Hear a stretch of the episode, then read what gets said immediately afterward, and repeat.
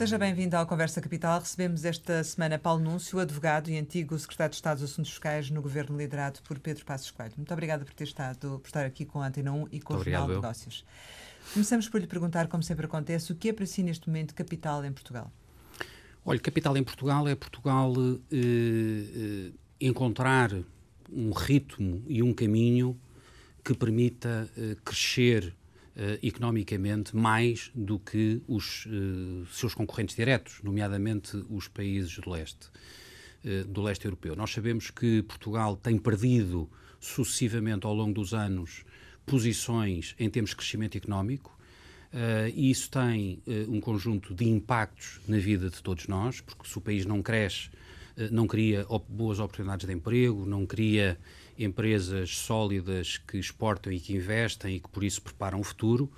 E por isso era muito importante que, de uma vez por todas, Portugal desse um passo em frente e uh, começasse a crescer sustentadamente acima uh, dos seus uh, concorrentes diretos, nomeadamente na atração de investimento estrangeiro. O que é que falta para, para acontecer esse crescimento? de facto, Portugal tem tido um, um crescimento medíocre ao longo dos anos. Eh, estamos neste momento a crescer em termos decimais acima da média europeia, mas sabemos que isso tem a ver com uh, o facto de quer a Alemanha, quer a França, quer a Itália estarem a crescer abaixo da média e esses países têm um peso muito importante no crescimento global da União Europeia. Se compararmos com aqueles países, como dizia, concorrem connosco na atração de investimento estrangeiro, uh, estamos a perder todos os anos posição designadamente ao nível do PIB per capita. É muito importante, na minha perspectiva, que Portugal apostasse decisivamente numa política de competitividade fiscal. Como sabe, foi tentado isso eh, no tempo do nosso governo. Eh, realizámos uma, uma das reformas, para mim, foi talvez a reforma mais importante do meu mandato, que foi a reforma do IRC, que, entre outras medidas de competitividade fiscal, previa eh, a redução progressiva da taxa de 25% para 17%. Essa uh, reforma foi interrompida e até revertida pelo atual governo e acho que foi uma oportunidade perdida para que Portugal, de facto, crescesse mais do que os outros países.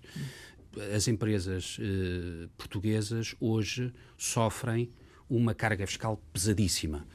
A taxa máxima marginal de IRC é de 31,5%, a segunda taxa mais elevada da União Europeia eh, a seguir à França. A França é a campeã das taxas altas. E mais grave do que isso, a nossa uh, tributação, a tributação das empresas, está uh, muito por cima da média europeia e muito acima uh, das taxas praticadas nos países do leste europeu. E por isso, esse era um, um vetor essencial que, na minha perspectiva, iria promover o aumento uh, do investimento, o aumento das exportações e o aumento uh, do, do, produto. No, no último inquérito de, de, promoção da competitividade do Banco Mundial Europeu, essa não foi a principal razão apontada pelas empresas ao entrave ao crescimento e ao, e ao investimento. O que tem sido mais apontado tem sido, sobretudo, a questão da justiça, da morosidade da justiça e também a dificuldade em obter financiamento bancário. Perante estas afirmações das empresas, como é que descer o IRC responde, de facto, às suas questões? Eu não estou a dizer que a descida do IRC seja a única uh, medida importante para promover o crescimento económico. Uh, nem estou a dizer que é uma medida mágica que resolverá todos os problemas das empresas no momento. O que eu digo é que a aposta na, na, competitividade fiscal, a aposta na redução da taxa do IRC era um fator decisivo para que as empresas tivessem melhores condições para competir no mercado global. Se, só para lhe dar um exemplo, se a reforma do IRC tivesse sido prosseguida e não tivesse sido interrompida e, e mesmo revertida, hoje as empresas portuguesas uh, beneficiariam de uma taxa de IRC de 17%, ou seja, abaixo da média da União Europeia, que, que anda à volta dos 21, 22%, e no primeiro quartil uh, uh, da União Europeia, que era, aliás, o objetivo da reforma do IRC quando ela foi apresentada. E há inúmeros estudos que demonstram que as reduções das taxas eh, de IRC têm um impacto a médio e longo prazo nas exportações, no investimento e na criação de, de, de riqueza em Portugal. E por isso seria muito importante que olhássemos para a competitividade eh, fora das, das disputas político-ideológicas, olhássemos uh, numa perspectiva de promover efetivamente o crescimento económico do país, de forma a que o país possa comparar bem com os outros uh, que concorrem com ele e, e, designadamente, as empresas portuguesas possam competir com as mesmas armas Uh, uh, com as empresas desses mesmos países. Mas o governo já disse, isso não está no programa do governo, descer o IRC, não haverá margem para esse acordo, esse entendimento político. Eu, eu só tenho a que lamentar. Para promover o crescimento económico era fundamental que as empresas portuguesas tivessem esse estímulo fiscal. O ano passado, Portugal registrou uma carga fiscal recorde. Uh, e, e, a Comissão Europeia até uh, já veio dizer que poderá atingir um novo recorde, apesar do, do Ministro das Finanças considerar que pode baixar uh, ligeiramente. Do seu ponto de vista, há margem para baixar esta carga fiscal ou não? Eu acho que nós temos que separar etapas. Nós tivemos uma situação de pré-falência em 2011. A seguir a isso, tivemos uma recessão económica como o país não viveu nos últimos 40 anos.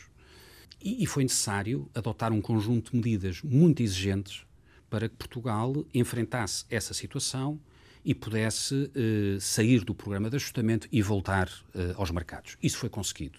Mas foi conseguido a um custo muito exigente, ou seja, foi um, um, um esforço fiscal muito significativo. E eu acho que o país, neste momento, deveria pensar, de facto, numa redução da carga fiscal. Eh, eu diria, fundamentalmente ao nível dos impostos sobre o rendimento, ao nível dos impostos sobre as famílias e ao nível dos impostos sobre eh, as empresas.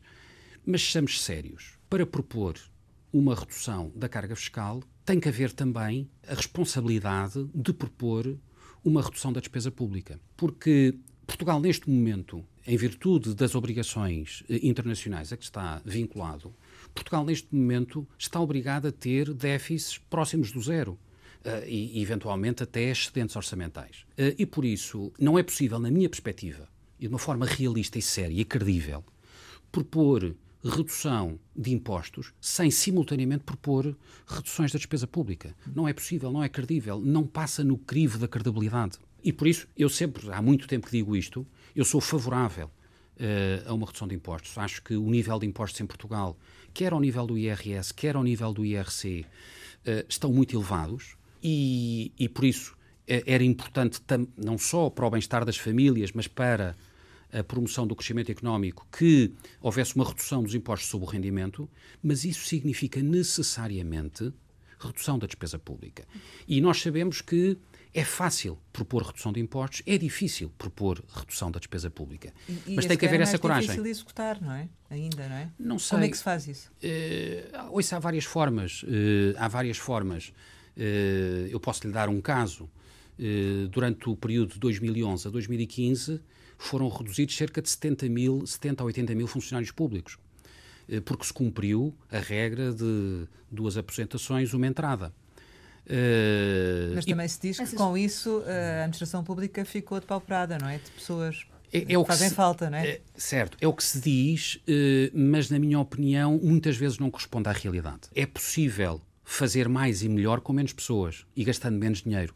Isso acontece em todas as empresas privadas, todos os dias, quando é necessário reestruturar, e por isso não há razão para que não seja possível uh, fazer isso no Estado. Estou a, a, a dizer que o Estado tem uma dimensão excessiva, que pesa excessivamente, continua a pesar excessivamente na economia portuguesa e isso significa que os portugueses, enquanto o Estado tiver esta dimensão, continuarão a pagar impostos excessivos. E por isso, para nós propormos credível, de uma forma credível uma redução de impostos, temos que, de uma forma aberta e corajosa, enfrentar o problema da despesa pública. Eu, durante quatro anos e meio, enquanto exerci funções de Secretário de Assuntos Fiscais, tutelei a Autoridade Tributária Aduaneira. A Autoridade Tributária Aduaneira, ou melhor, as três direções gerais que depois deram origem à Autoridade Tributária Aduaneira em 2011, em 2008, 2009, tinham, eh, de acordo com os números oficiais, tinham cerca de 15 mil funcionários. As três juntas. Depois fez a fusão eh, e eh, a partir de 2011, esse número começou a reduzir e hoje a autoridade tributária, que resulta exatamente da fusão dessas três direções gerais, tem eh, funcionários que não ultrapassam os 11 mil. Eh, eu acho que não há ninguém em Portugal eh, que eh, ache que há 10 anos, por isso em 2009, a autoridade tributária é mais eficiente do que é hoje. E, no entanto, a autoridade tributária na altura tinha mais 4 mil funcionários. E estou-lhe a falar dos números oficiais que são conhecidos. Isto significa que é possível Uh, ser mais eficaz, ser mais eficiente, prestar um melhor serviço com menos pessoas. Eventualmente como? com a introdução da digitalização de alguns serviços. Eu é? ia aí. Hum. Uh, como? Bom, de duas maneiras. Por um lado, fazendo reformas. A fusão foi uma das reformas. Permitiu um conjunto de sinergias que não existiam quando as três direções gerais funcionavam autonomamente. E, em segundo lugar, como disse bem, apostando seriamente nas novas tecnologias. Uh, e hoje em dia há muitos serviços ao nível da, da, administração fiscal que já estão digitalizados, que já estão informatizados. Uh, e, e, em que há ganhos de eficiência, mesmo com menos pessoas. Por isso, se isso é, o meu ponto final é este: se isto é possível de fazer ao nível uh, dos particulares, porque não também tentá-lo ao nível do Estado. Foi possível. E agora qual é a sua perspectiva para o que poderá vir a ser a atualização dos escalões do IRS? Como se tem vindo a falar, mas ainda não sabemos também. Exato. Eh, como disse bem, nós não sabemos. Uhum. Há uma... Há uma, uma medida, é uma medida que está incluída no programa de governo eh, que prevê exatamente acentuar a progressividade, penso que é a expressão que é utilizada, acentuar a progressividade do IRS através da revisão de uh, escalões. Bom, e, e, e, eu confesso que uh, me parece que esta medida, uh, como tal apresentada, merece ser discutida e merece ser analisada. E, e, essa análise deve partir daquilo que é o IRS na atualidade. E se nós olharmos com atenção para o IRS, percebemos que, neste momento, 10% das famílias com mais rendimentos já suportam 70% do total do IRS cobrado. Eu repito, 10% das famílias com mais rendimentos já suportam 70% da totalidade do IRS eh, cobrado. Isto significa que o IRS já tem um nível de progressividade muitíssimo alto. Uh, já está concentrado num número relativamente reduzido de famílias, um peso muito significativo da totalidade uh, da receita. Mas saiu há pouco tempo um estudo internacional que demonstra e que vem provar que Portugal é o quarto país da OCDE, não da União Europeia, da OCDE, que é um perímetro mais alargado, eh, que tem as taxas mais elevadas para os rendimentos mais elevados. Neste momento, a taxa marginal máxima ultrapassa os 50%. E por isso eh, faz-me alguma confusão que ainda haja propostas no sentido de agravar ainda mais esta progressividade. Uh, que já é muito elevada, mesmo comparando com padrões uh, europeus. Uh, por isso, eu, eu, sinceramente acho que não sei, não sei Isto qual na é. Na prática, no que é que se vai traduzir? Não sei. bem, se como diz, temos que esperar pela proposta de orçamento, perceber o que é que o governo vai apresentar e em que moldes. E só depois é que é possível fazer comentários mais fundamentados. Agora, o que isto pode determinar efetivamente é que, com o aumento da progressividade, eh, e uma vez que, em princípio, o, o bolo do IRS cobrado se manterá o mesmo, isto significará que eh, é possível, haverá uma tendência para que os 10% que hoje suportam 70% do IRS passem a suportar 75 ou 80. Portanto, um aumento, de, um aumento de IRS para famílias com mais rendimentos. Na prática é isso que poderá acontecer? O, a progressividade significa isso. Significa uh, reduzir IRS para uns escalões, aumentando para outros, de forma a que o bolo uh, do IRS se mantenha, mas seja distribuído de forma diferente. Uh, e, e o ponto é esse, é que pouca gente fala na atual situação do IRS. O IRS já é eh, mesmo comparando com padrões europeus, mesmo incluindo eh, países do norte da Europa, que normalmente são tradicionalmente eh, apontados como países eh, de altas tributações, Portugal já compara mal com esses países. E por isso não percebo, eh, muito bem, mas vamos esperar pela proposta de orçamento, qual é a ideia do governo de ainda reforçar mais essa progressividade. Para mim, a minha perspectiva seria outra, seria manter o IRS como um imposto progressivo, aliás tem que o ser porque eh, a Constituição assim o obriga, mas permitir uma redução de todos os escalões, eh, de forma a que, de facto, haja um lígio fiscal geral para todas as famílias portuguesas. E essa decisão a ser tomada, que impacto é que isso tem? Eu acho que isso é, é primeiro, é errado do ponto de vista uh, fiscal, na minha perspectiva, é errado ainda reforçar mais uma progressividade já ela bastante elevada. E depois, este nível de, de, de progressividade não estimula necessariamente eh, a inovação, o empreendedorismo, o risco. Nem a poupança.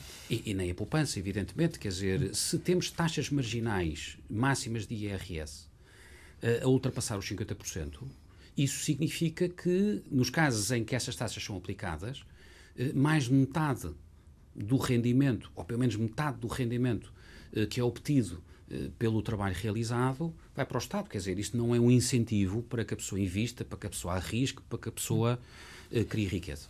Em relação à, à, questão do englobamento, que é uma matéria que tem sido também muito, muito discutida nos últimos tempos, também não, não sabemos ainda pormenores sobre a mesma, mas do, do, seu ponto de vista, que impacto é que isso poderá eventualmente vir a ter? Isso é, outra questão, é outra questão muito, muito relevante. Como disse bem, e eu gosto de ser prudente na análise, vamos esperar pela uh, proposta de Orçamento de Estado para 2020 e perceber qual é a proposta, quais são as medidas em concreto, no detalhe, que vão ser apresentadas. Mas, de facto, como também disse bem, é uma medida que consta do programa de governo, foi recentemente aprovado na Assembleia da República.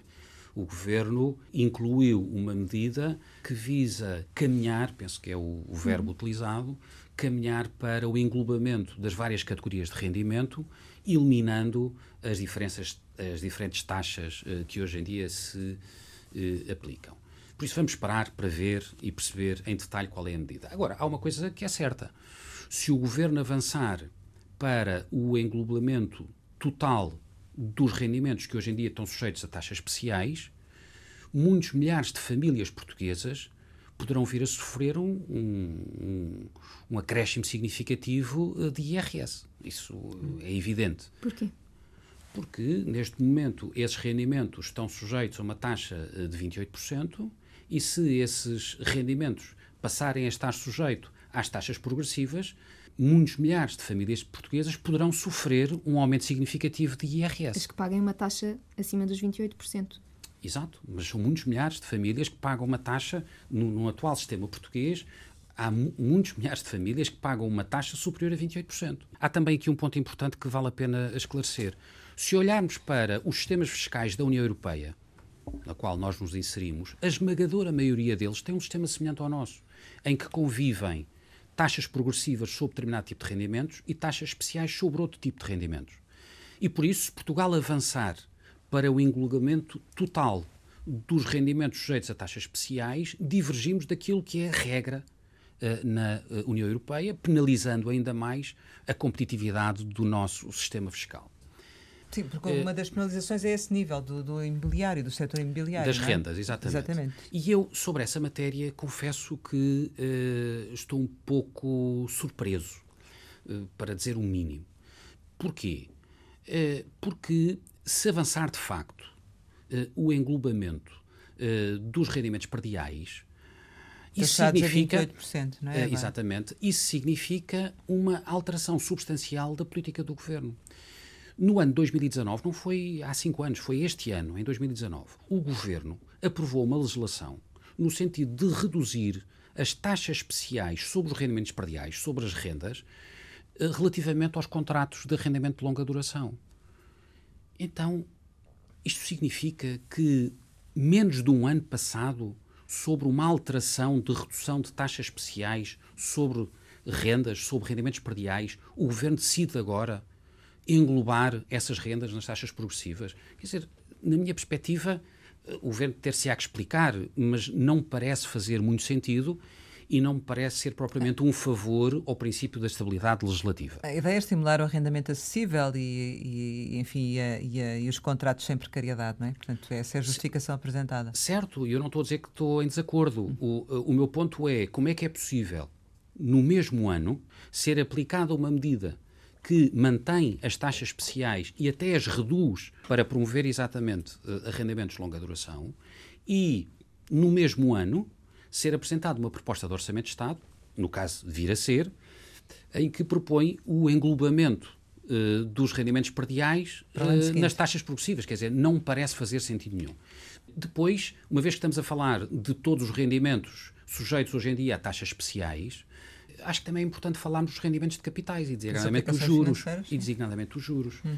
E a pergunta que eu deixo é: faz sentido avançar agora para o englobamento dos rendimentos capitais, designadamente dos juros, quando o INE ainda há poucos dias alertou para que a taxa de poupança dos portugueses está em mínimos historicamente baixos. Se não me engano, 6%. Nunca teve tão baixo. Então é agora que uh, se avança para o englobamento dos juros, tributando a uma forma mais uh, acentuada os rendimentos de capital. Também não consigo entender a lógica que está subjacente. Portanto, Mas basicamente é que... está contra o englobamento. Não, eu acho que o regime, como tem funcionado, Uh, tem permitido que, uh, enfim, como acontece no, na esmagadora maioria dos países da União Europeia, determinado tipo de rendimentos estejam sujeitos a taxas progressivas, outros rendimentos, designadamente uh, rendas e, e, de capital, e nós sabemos que o capital é bastante móvel, estejam sujeitos a taxas a taxas especiais. É bom dizer também que essas taxas especiais já foram de 20%, já foram de 25%, neste momento estão nos 28%. Também já era uma taxa bastante baixa, porque estamos a falar de uma taxa efetiva, eh, que não tem em conta uh, outro tipo de abatimentos e deduções que têm as taxas progressivas. E por isso eu acho que o, o, o sistema é um sistema que está equilibrado e que uh, compara bem com outros sistemas da União Europeia. Portanto, Mas vamos esperar para ver. Mas, portanto, do seu ponto de vista, não faz sentido o englobamento, sabem como está? É? Uh, no, meu, no, no, meu, no meu ponto de vista, por um lado, não faz sentido acentuar a progressividade do IRS já é demasiado elevada. Em segundo lugar, uma decisão de englobamento de todos uh, os rendimentos sujeitos a taxas especiais uh, uh, significará que muitos milhares de famílias portuguesas poderão sofrer um aumento de IRS já no próximo ano. a verdade é que também se presume que haja alterações nas deduções e nos, nos benefícios. Uh, Fala-se de aumento das deduções consoante o número de filhos. Uh, fa isto faz sentido? Valia a pena aqui também alterar e, e voltar, por exemplo, ao coeficiente familiar? Duvido que aconteça, mas enfim. É, pelo menos na, nas atuais circunstâncias parece-me difícil. Eu, eu sou sempre favorável a que sejam reforçadas as deduções uh, para dependentes, para filhos, porque acho que o sistema fiscal, e em especial o IRS, tem um papel a desempenhar Uh, na proteção e no reforço da natalidade. Não falamos muitas vezes de, de, natalidade, falamos das famílias que já têm filhos e que têm, por isso, um conjunto de despesas bastante acentuado, e eu acho que uh, o IRS deve discriminar positivamente essas famílias. Uh, Portugal, por razões óbvias e naturais, a família é, é a cela fundamental da sociedade, mas também porque Portugal e penso que aí, eh, da esquerda à direita, todos eh, concordamos, eh, Portugal vive uma seríssima situação em termos de demografia. isso poderá ter impactos muito significativos no futuro. E por isso, o sistema fiscal, mais uma vez, não é o único meio, não é a única, o único instrumento disponível para promover a natalidade, existem outras, nomeadamente políticas sociais, mas é um instrumento importante. Daí que uh, o reforço das medidas fiscais para apoiar famílias com filhos tenha sido um dos vetores essenciais da reforma fiscal de certo. 2015. Uh, em coerência, lhe digo que todas as medidas que o Governo aprove uh, no sentido de reforçar as deduções fiscais por filho uh, são bem-vindas. E relativamente aos benefícios fiscais? o Governo apresentou no programa de estabilidade até 2023 recuperar ou arrecadar receita em resultado da revisão dos benefícios fiscais em cerca de 360 milhões de euros. Por isso é isso que o Governo prevê até 2023 ir a arrecadar, a arrecadar uh, com a revisão uh, do, dos benefícios fiscais. A ver, vamos. A minha uh, tese é esta. Se eliminam benefícios fiscais, e temos de ver quais são aqueles que vão ser eliminados, para não haver um aumento da carga fiscal, deveria haver medidas de compensação no sentido de reduzir a tributação, seja sobre as pessoas singulares, seja sobre as empresas, porque no relatório uh, de benefícios fiscais inclui-se tudo. Inclui-se benefícios fiscais que estão nos estatutos de benefícios fiscais, mas depois também se incluem deduções à coleta por dependente, deduções por despesas de saúde, deduções por despesas de formação, e por isso uh, uh, estamos a falar de um enorme leque de, de, de opções, vamos ver qual é a decisão do governo não deveria, na minha perspectiva, a revisão dos benefícios fiscais não deveria determinar um aumento da carga fiscal. Havendo redução, tem que se discutir porque é que se está a eliminar aquele benefício fiscal. Se se eliminar, deveria haver medidas de compensação para que a carga fiscal não aumentasse. A fiscalidade verde está cada vez mais na, na ordem do dia, mas concorda com o caminho que a, que a fiscalidade verde tem vindo a seguir e, enfim, que, que rumo é que deveria tomar? Uh, olha, a, a, reforma da fiscalidade verde foi uh, uma reforma realizada em 2015 e que, a par, por exemplo, da reforma do e-fatura, não sei se teremos depois a oportunidade de falar sobre isso ou não, é uma reforma que permaneceu praticamente inalterada. Ou seja, aquilo que foi uh, votado, ainda bem, em honra da, ao contrário do que aconteceu, por exemplo, com o IRC, em honra da estabilidade, aquilo que foi aprovado na reforma da fiscalidade verde hoje mantém-se praticamente inalterada.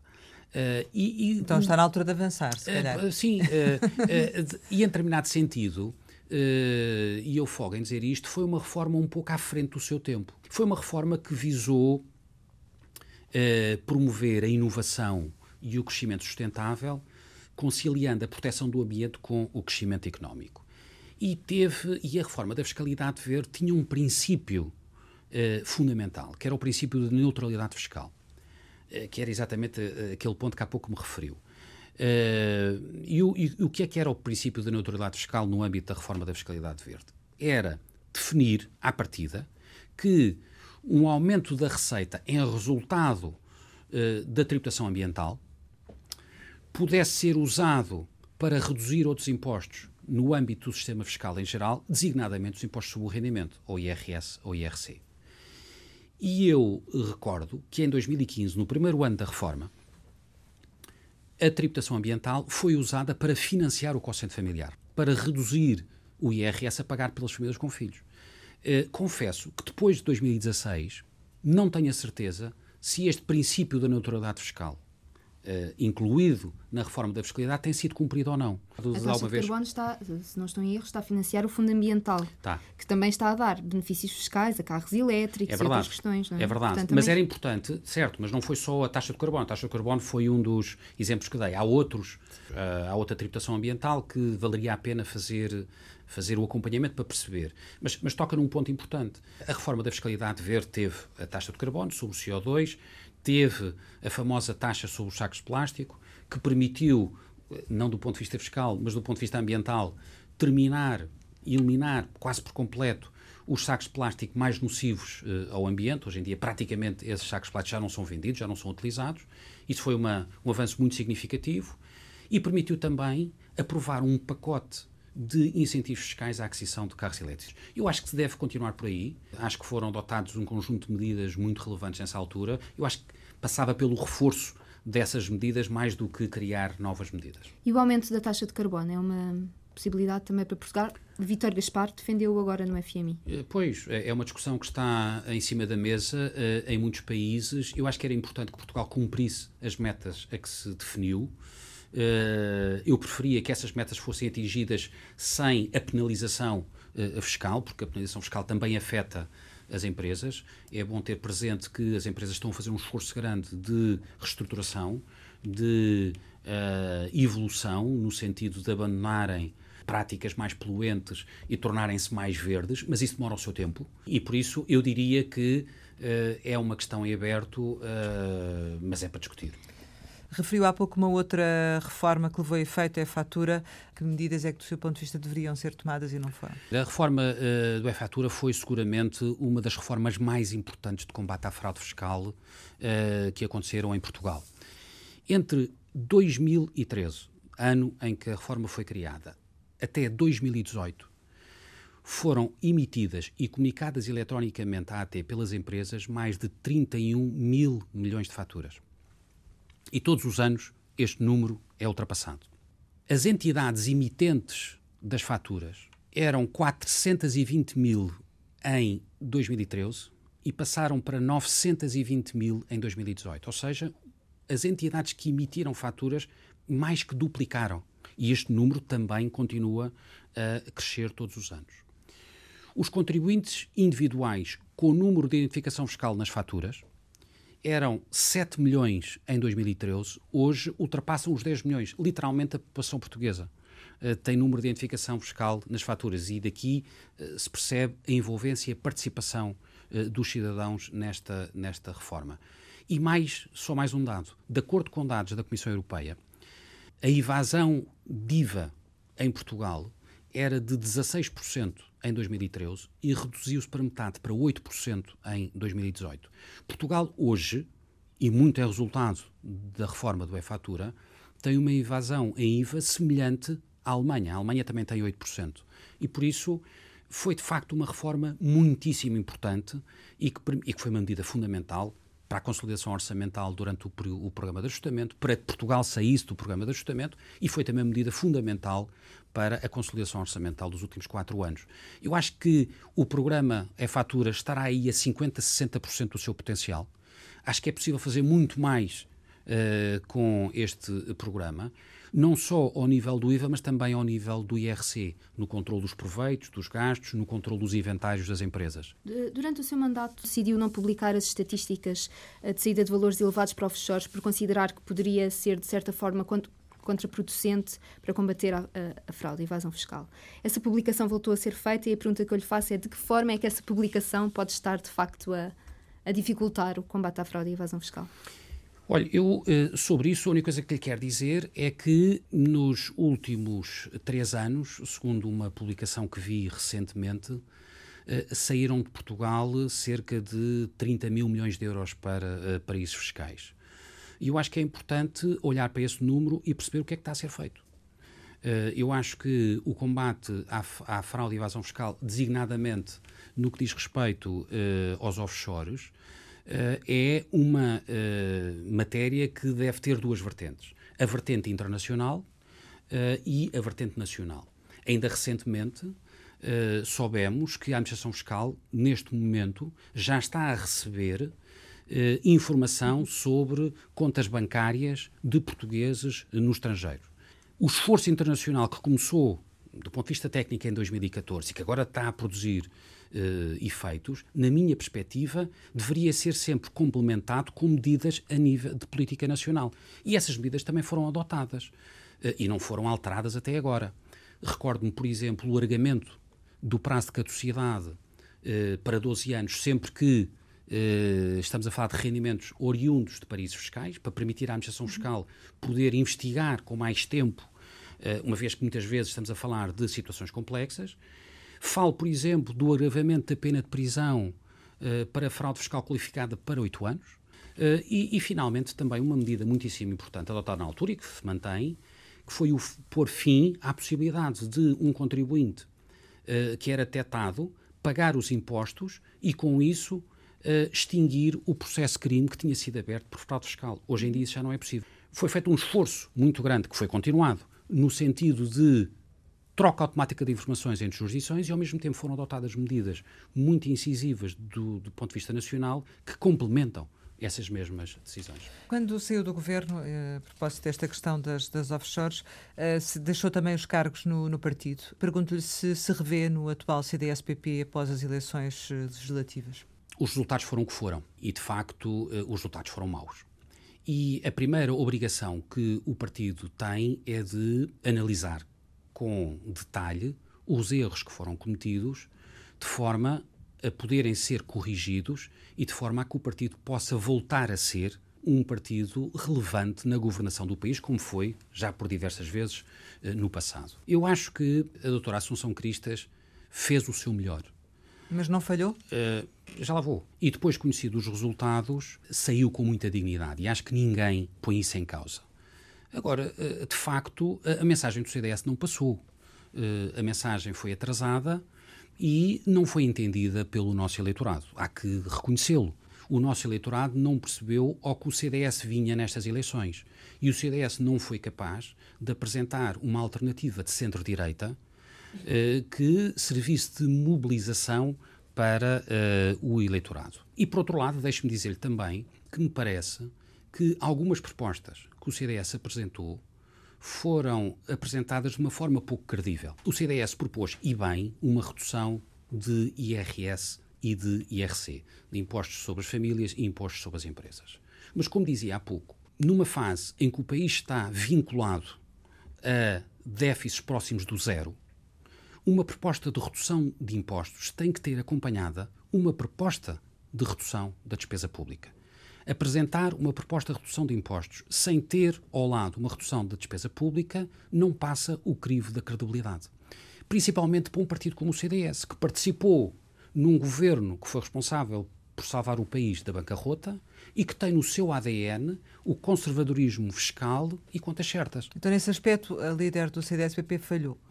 Eu acho que os resultados foram maus, acho que a mensagem não passou, acho que algumas propostas uh, não foram uh, credíveis, uh, mas acho que a doutora Assunção Cristas fez tudo aquilo que lhe era possível fazer para tentar inverter esta situação. Infelizmente, não, não o conseguiu. Para além de falar do passado, é importante falar do futuro. O CDS tem que andar para a frente. O CDS Sim, tem que. E como? O CDS tem que. Eu não sou daqueles uh, que acho que o CDS está em processo de extinção.